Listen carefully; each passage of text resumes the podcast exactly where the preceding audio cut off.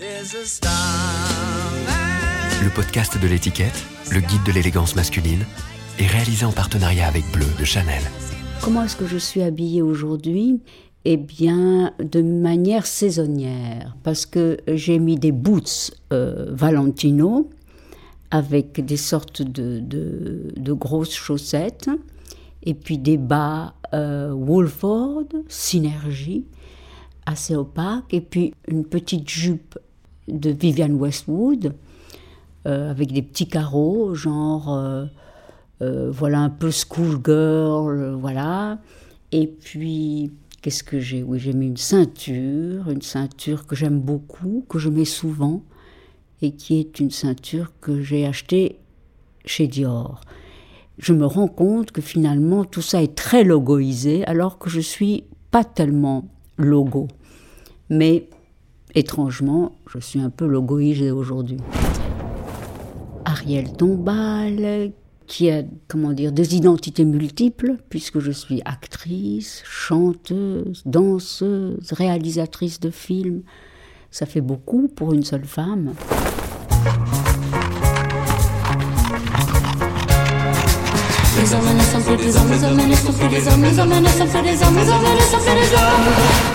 Habitude, le podcast du magazine L'étiquette.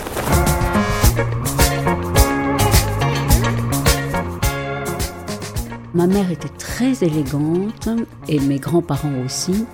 Je viens d'une famille où les gens étaient très élégants. Alors j'ai toujours eu des complexes par rapport à ma mère et à ma grand-mère. Euh, ma mère était habillée en New Look et Christian Dior avait fait sa robe de mariée et adorait ma mère.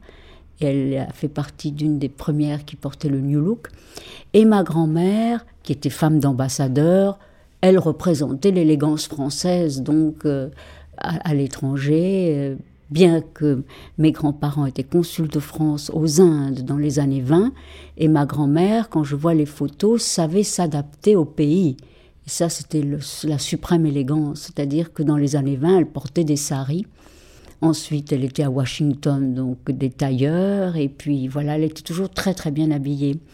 Et je me rappelle que ma grand-mère, en très vieille dame, à 80, 85 ans, restait une femme d'une élégance folle les gens l'arrêtaient toujours pour lui dire Oh, madame, comme vous êtes élégante. Alors, les gants, la, proportion, les chaussures, les, les, chapeaux, euh, et puis le maintien. Le maintien, l'allure, très élégante. Donc moi, évidemment, comme adolescente, etc., j'ai pris le contre-pied absolu. Quand on est allé, je me souviens, un voyage à Venise avec ma, ma grand-mère, elle était parfaitement élégante, et moi, je voulais être nu-pied. Alors, euh, évidemment, elle me disait, mais, mais ce n'est pas bien d'être nu-pied à Venise, c'est pas du tout l'endroit pour être nu-pied. Et puis, bon, j'étais nu-pied à Venise, et c'était pas bien.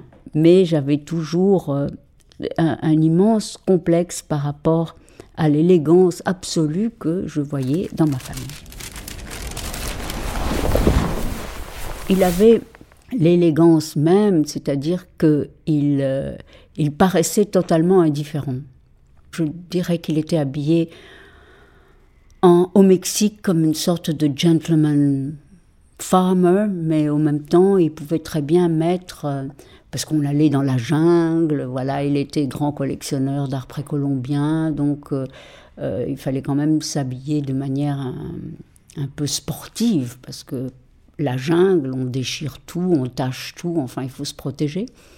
Et donc, je me rappelle qu'un jour, je l'avais vu avec une corde en guise de, de ceinture, et je trouvais ça tellement élégant. Toute ma famille est très grande et très élancée.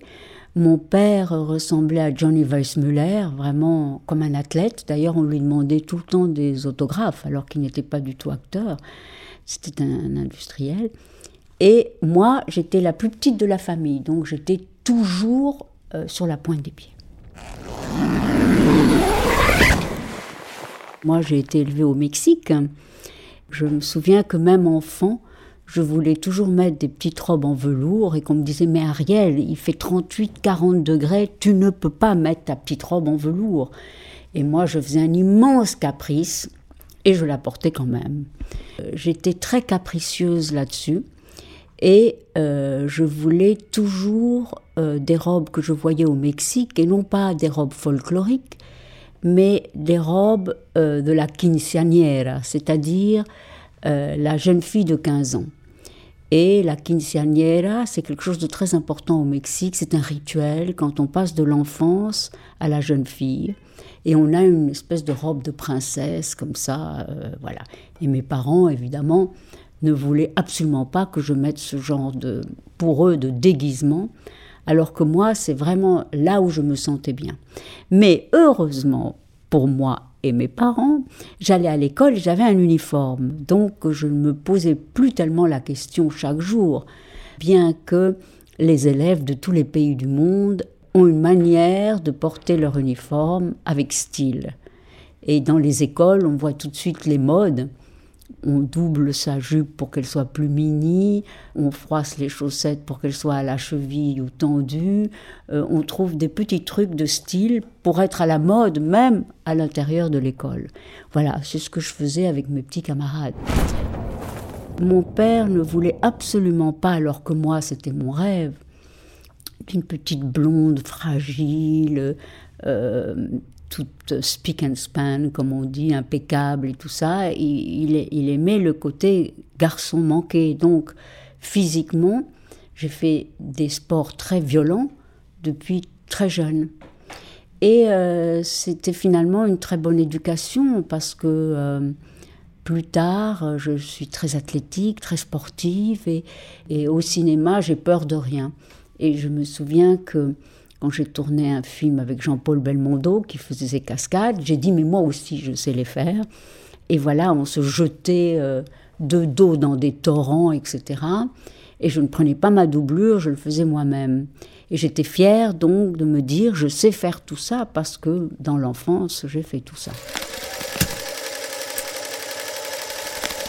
Au Mexique, bon, ma, grand-mère aimait bien mélanger de manière très chic des choses aussi proprement mexicaines, un peu à la Frida Kahlo.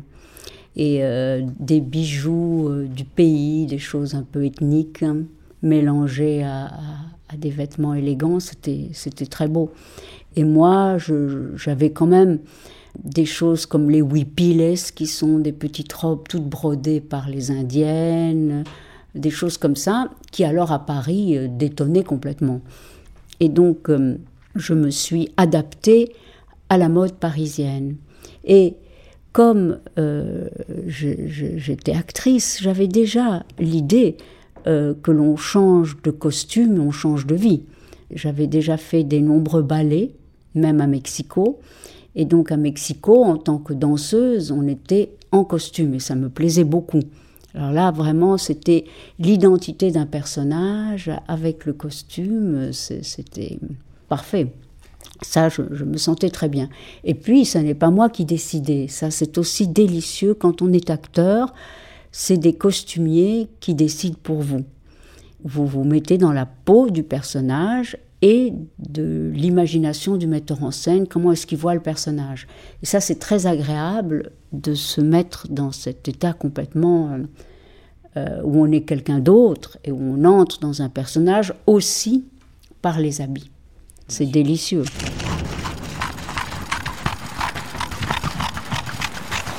Ma grand-mère paternelle, qui elle était plus dans une sorte de convention vieille France, qui était tout à fait euh, le, château en Saône-et-Loire avec euh, sept jardiniers. Euh, alors là, on se changeait trois fois par jour, etc.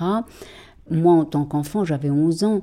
Alors elle a dit, mais cet enfant vient de perdre sa mère et il faut absolument qu'elle soit habillée en deuil. Ça, ne se fait pas de mettre n'importe quelle couleur quand on est en deuil. Et donc, j'étais allée au pensionnat et euh, toutes les élèves avaient fait une sorte d'énorme cercle autour de moi et me regardaient comme ça, muette. J'ai évidemment très mal vécu ça parce que c'est une chose euh, assez, enfin, qui n'est pas inédite, mais qu'on n'a pas envie non plus ni de montrer sa douleur, ni de montrer qu'on est une enfant un peu à part, ni de montrer qu'on est passé à travers un drame. On veut, on veut se fondre, on veut être invisible. Ce marquage du noir comme ça, c'était, je, garde ça comme une, chose horrible. Je me, quand, quand j'ai vu The Elephant Man, où il y avait cette moquerie de la société envers un individu qui était différent, c'est comme ça que je me sentais. C'était des personnalités tellement étonnantes que leur moindre geste, la moindre attitude dans la vie était remarquable. Par exemple, euh, quelqu'un qui était une princesse du style, mais aussi grand peintre euh, des années 30, Tamara de Lampica, qui était une grande amie de ma grand-mère, eh bien, elle disait toujours one solid color, pas les fanfreluches, tout ça. Elle me disait toujours une seule couleur. C'est la base. Et donc euh, j'étais grondée parce que je mettais euh, du rose avec euh, du bleu pâle et un nœud en organza. Voilà. Ça, c'était ce qu'il fallait pas faire. J'habitais chez ma grand-mère, elle donc toujours impeccablement élégante, etc. Et j'avais mis un t-shirt que j'avais acheté à New York avec écrit Coca-Cola. Et elle m'avait dit, mais comment peux-tu porter une chose pareille? Mais c'est horrible. Alors je dis, mais non, tu ne comprends pas, c'est ça que tout le monde porte, etc. Un t-shirt. Mais elle me dit, mais pourquoi Coca-Cola? C'est horrible. Tu n'es pas une femme sandwich, tu ne fais pas de la publicité pour une marque, ça veut dire quoi? Et alors moi je dis mais non, tu ne comprends pas, c'est ça qui se fait, c'est au contraire très insolent, euh, bon voilà. Et donc je portais ce t-shirt avec écrit Coca-Cola dessus. Voilà.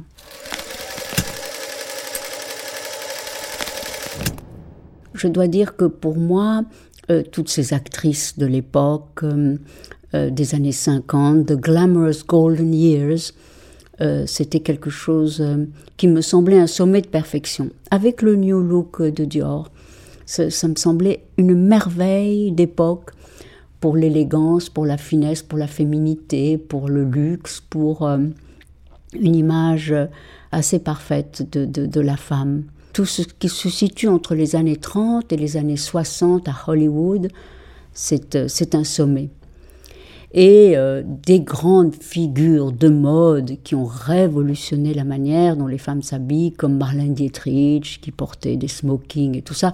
J'admirais tout ça, bien sûr. Oui, c'était un, c'était un, ça m'a influencé.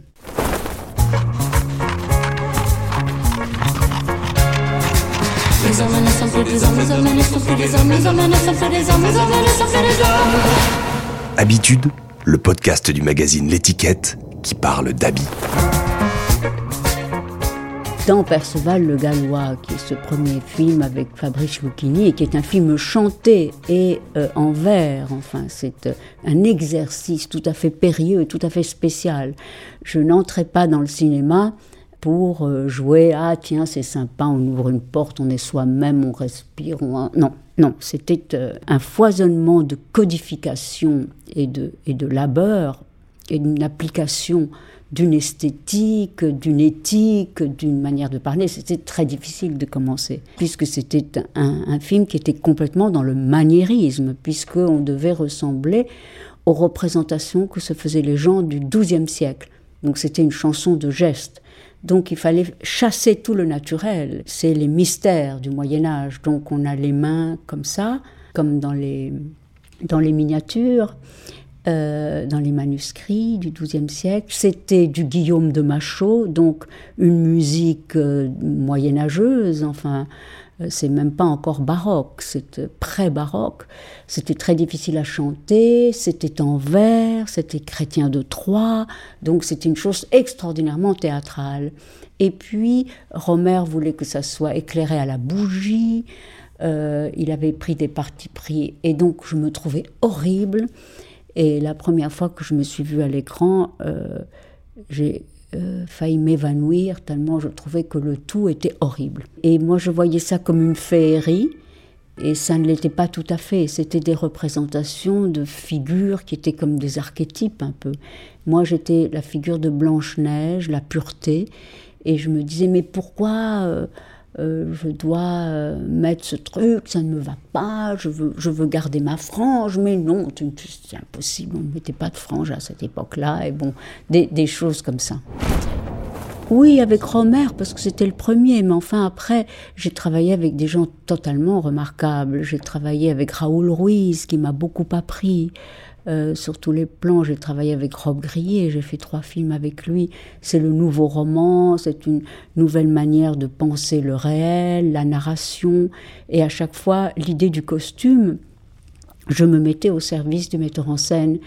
Et bien sûr, euh, on, on, sait que telle chose vous va plus ou moins bien, mais on oublie, on s'oublie soi pour être quelqu'un d'autre. C'est là où est tout le plaisir. Quoi comme par exemple les premiers films de John Malkovich qu'on a fait avec Bella Freud, qui elle-même euh, est dessinatrice euh, euh, de mode. son grand-père est peintre et son arrière-grand-père est le grand Sigmund Freud. Alors là, on se pose la question de ce qu'est vraiment le vêtement. Et donc John était très très très précis sur le moindre bouton, la couleur des boutons, euh, tout. C'était, c'était, euh, on était des figures de style, donc euh, tout était très pensé et très poli. Et là, c'était un sommet de, de stylisation pour un film qui était finalement sur l'apparence. Je me suis bien sentie sur scène quand je suis un personnage de musical. C'est là où je me sens vraiment bien. Par exemple, j'ai fait des choses à l'opéra comique avec le merveilleux Savary. Et c'est là où j'ai commencé ma collaboration avec Vincent Darret, puisque je lui ai demandé de faire mes costumes. Alors que d'habitude, c'est les costumes de l'opéra. il y en a beaucoup. L'opéra a des, milliers de costumes.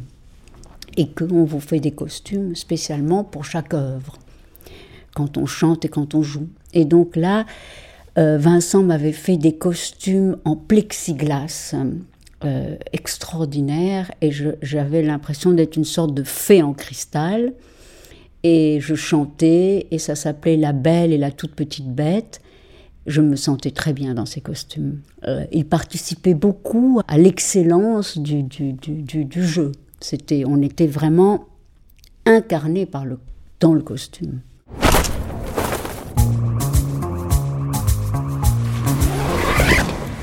J'arrive en 86 à 18 ans et euh, je connais à peine la fin du palace, c'est-à-dire que j'étais venue euh, à, la, à la fête de Loulou de la Falaise, qui épousait euh, Tadej Klosowski. J'étais allée à ce mariage, mais j'habitais pas encore la France. Et après, j'ai connu la fin du palace et le privilège. Et mes amis, il y en a un grand nombre que j'ai connus là, mais au Mexique, j'avais, déjà connu, puisque c'était une amie de ma belle-mère, euh, André Putman, euh, des tas de gens que je connaissais du Mexique, mais de la génération de mes parents. Mais quand j'arrive ici, à l'âge de 18 ans, je, je, je, je, connais personne en fait. Je connais que les amis de ma grand-mère. Je venais du Mexique et que j'avais vu euh, des, des, enfin beaucoup de, déjà d'extravagance et de, je, trouvais juste que c'était un endroit cool où les gens étaient euh, très charmants et très. Ça n'a pas changé ma manière de, m'habiller ni de me. Alors que toute cette génération du palace était très overlookée et tout ça, avec des codifications qui changeaient d'une semaine à l'autre. C'était très. Et j'ai connu alors euh, des designers très tôt, parce que c'était des amis.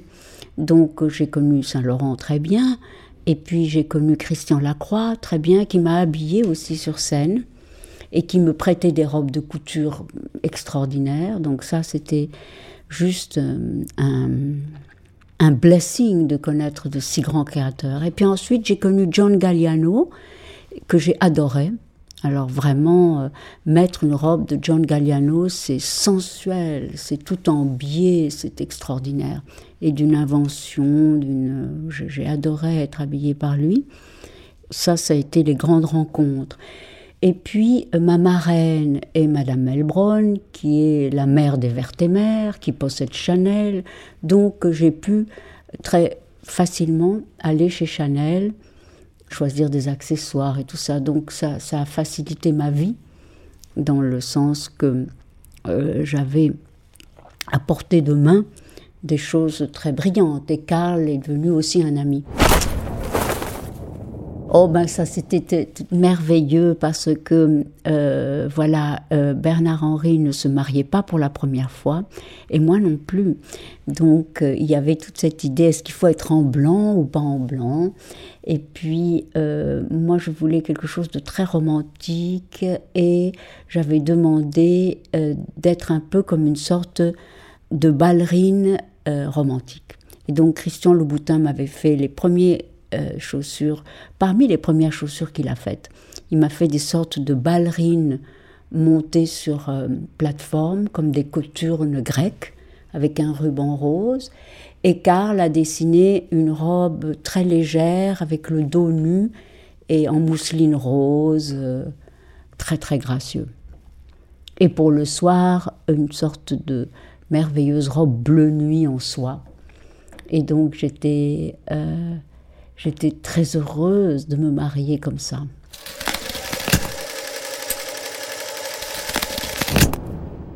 J'adore comme il est. Je ne voudrais pas qu'il change un iota de, ce qu'il est. Moi, en revanche, je sais que souvent, euh, je, m'habille trop poupée par rapport à ce qu'il aime. Il a des, goûts très classiques pour les femmes. Je, je suis sûre qu'il aimerait mieux que cette mini-jupe ne soit pas aussi mini. Mais je sais que quand je suis très élégante et, euh, ce qui m'arrive, eh ben, il en est heureux. Voilà, et quand je suis provoque, ben, il aime moins.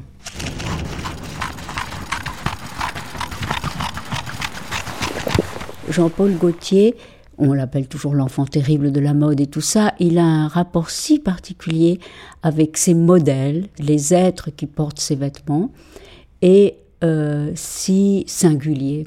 Il est vraiment l'inventeur qui est très très loin de tous les stéréotypes. Et ce qui était tout de suite étonnant avec Jean-Paul, c'est qu'on se sentait au cœur même de la mode, avec euh, une pensée pour le moindre détail qui faisait sens, qui faisait mode, qui faisait insolence, qui faisait nouveauté immédiate. Quand il m'a demandé de défiler pour lui, j'étais ravie. Et de chanter, parce que je chantais Paloma. Donc il m'avait habillée euh, un peu comme une sorte de un, peu comme une sorte de Maria Félix blonde. Qu'est-ce que j'ai porté d'excentrique? Euh, Surtout, j'ai pu porter des choses extraordinairement excentriques euh, sur scène et dans des personnages, donc ça me va. C'est là où l'excentricité excelle. Dans la vie, ça, ça ne m'intéresse pas beaucoup. L'élégance vous est toujours reprochée parce que le conformisme petit bourgeois a des, a des petites étiquettes très précises sur ce qui se fait et ce qui ne se fait pas et euh, on ne sort jamais de là. Et le conformisme, c'est la loi du plus grand nombre. Je, crois que on compte à peu près 2 milliards et demi de paires de fesses dans des jeans. Souvent on me dit ah les jeans te vont tellement bien, mais euh, j'ai l'impression de, faire partie de la grande espèce de l'humanité quand j'ai un jean. Mais tout le monde me dit ah comme c'est cool. Mais c'est vrai que c'est cool. La philosophie, c'est, vous savez, on est toujours victime de soi-même. C'est-à-dire que moi, je m'habille euh, un peu avec l'insolence de mon humeur. Et, voilà, euh, j'ai eu cette image de poupée Barbie depuis, depuis l'enfance, de toute façon. Poupée, poupée, poupée. Et au début, ça me choquait beaucoup et j'en souffrais parce que quoi que je fasse, quoi, quoi que je fis, il y avait toujours la poupée Barbie. Et encore maintenant. j'ai fait je ne sais combien de films, j'ai fait je ne sais combien de clips, j'ai euh, dirigé quatre, euh, enfin cinq longs métrages, j'ai fait des choses extrêmement difficiles et pour lesquelles il faut des qualités innombrables. Et euh, il y a toujours cette image de la Barbie qui est là. Mais donc, bon, maintenant, elle est un peu réhabilitée. Je fume trop, voilà. Il y a assez peu de différence et en fait, j'essaye de sentir le conformisme du temps, des temps. Et euh, voilà, les actrices sont maintenant dans une ère très low profile. Genre, je m'habille pour euh, ne pas être nue, mais c'est ça, quoi. Et je m'en fiche de ce que je porte. Et ça, c'est mon vieux pull fétiche. Et je mets mon vieux jean. Et je mets une espèce de conformisme très bourgeois. Quand je vais euh, rencontrer un metteur en scène, etc., j'essaye d'être low profile. Ça, c'est une, concession que je fais au temps parce que mon goût profond, c'est les robes longues. Et euh, j'aimerais être en robe longue toute la journée, mais c'est impossible.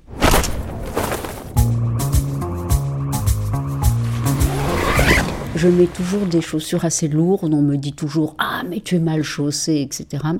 Parce que c'est pour euh, asseoir un tout petit peu l'autorité. J'ai l'impression que en mettant des bottes ou des souliers assez masculins, j'ai. Euh, voilà, c'est là où je mets mon esprit de sérieux, mettons.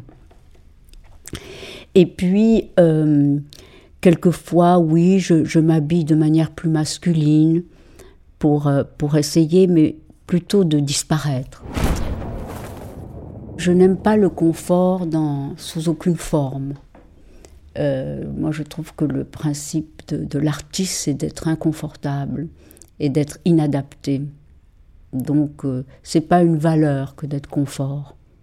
Parfois, je suis habillée climatiquement complètement à l'envers. On me dit mais mets un manteau et tout ça, mais j'aime pas trop les manteaux, donc j'en mets pas. Je ne suis pas confortable, j'ai froid. C'est un homme qui est élégant sans avoir l'air d'y penser. Voilà, c'est surtout ça. Parce que le côté, euh, bien sûr, Brumel, et d'ailleurs Balzac a écrit un traité sur l'élégance, l'élégance chez l'homme, ce n'est pas... Il faut que ça ait toujours l'air d'aller de soi. Si on sent une pause, ça ne va plus. Je n'ai pas de complexe et euh, parce que j'ai été élevée de manière très sportive et que très tôt on m'a dit que notre corps c'est notre petit véhicule, c'est quelque chose qu'il faut chérir, qu'il faut aimer. Et un corps doit être euh, performant. Et que tôt ou tard on, on va perdre toutes ces merveilleuses aptitudes naturelles du corps. On va moins bien entendre, on va moins bien voir, monter un escalier sera pénible, etc.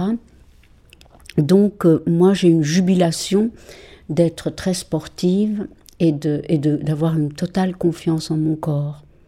C'est pour ça que quand par exemple j'ai chanté au Crazy Horse, euh, j'avais 20 ans de plus que toutes les filles, mais je me sentais très bien, je n'avais pas de complexe par rapport à ça les âges sont quelque chose de complètement euh, subjectif.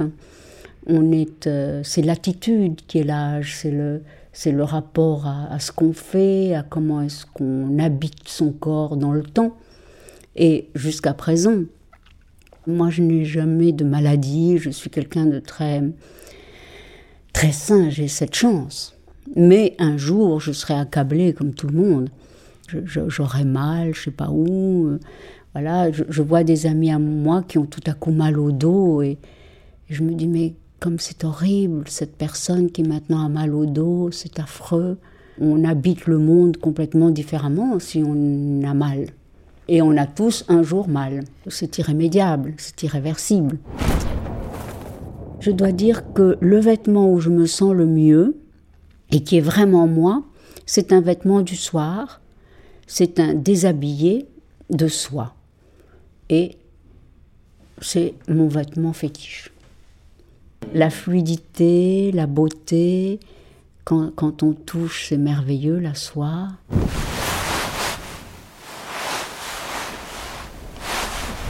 si les cambrioleurs venaient, ils sont déjà venus. Ils m'ont volé tous mes bijoux, enfin en tout cas ceux de ma grand-mère. Et, voilà. Mais s'ils venaient, la pièce que je ne voudrais pas qu'ils me piquent, c'est mon déshabillé de soie.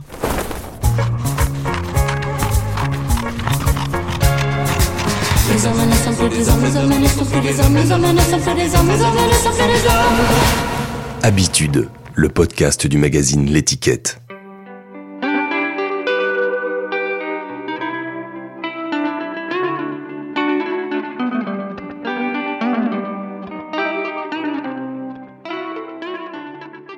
Alors, je dirais que euh, c'est parfaitement contemporain, que c'est euh, un bleu qui n'est pas conventionnel, ce n'est pas un jean conventionnel, que c'est un, bleu marine qui évoque la navy. Les, mocassins sont un petit peu sport, à lacets. Ils ont l'air d'être en, veau, mais enfin encore les souliers sont presque tous en, cuir ou en veau. bon. Euh, oui, euh, Christian Louboutin a essayé de faire des, souliers en peau de poisson, mais ça n'a pas trop marché. Mais donc là, c'est du veau, oui, marron. Une chaussette que l'on ne voit pas, mais qui doit être une chaussette confortable. Je n'imagine pas une chaussette de dandy. Et puis le pantalon est retroussé en bas, donc la, jambe était un peu trop longue et donc c'est retroussé comme ça, euh, genre à la va-vite. C'est pas cousu, c'est pas un pantalon qui a été rafistolé. Il a été mis et puis voilà. Et puis le, sweater, il est en, laine. Euh, à mon avis, il est trop chaud pour la journée, mais ça c'est voilà. Un, t-shirt blanc euh, c'est une sorte de basique qui, est toujours jolie. Le t-shirt blanc pour un homme, c'est une sorte de passe-partout, mais qui, est bien. La coiffure n'a pas l'air tellement savante. Si, un peu, un côté, euh, une petite houppelande sur le, sur le front, mais on ne sent pas que vous avez mis de la gomina ou que vous avez passé des heures sur la... C'est une coupe assez classique. Et on ne voit pas de col ni au bout des manches du blanc. Et moi ça j'aime bien, mais là ça fait plus sport, c'est-à-dire qu'on vous imagine très bien sortant d'ici et montant sur une bicyclette.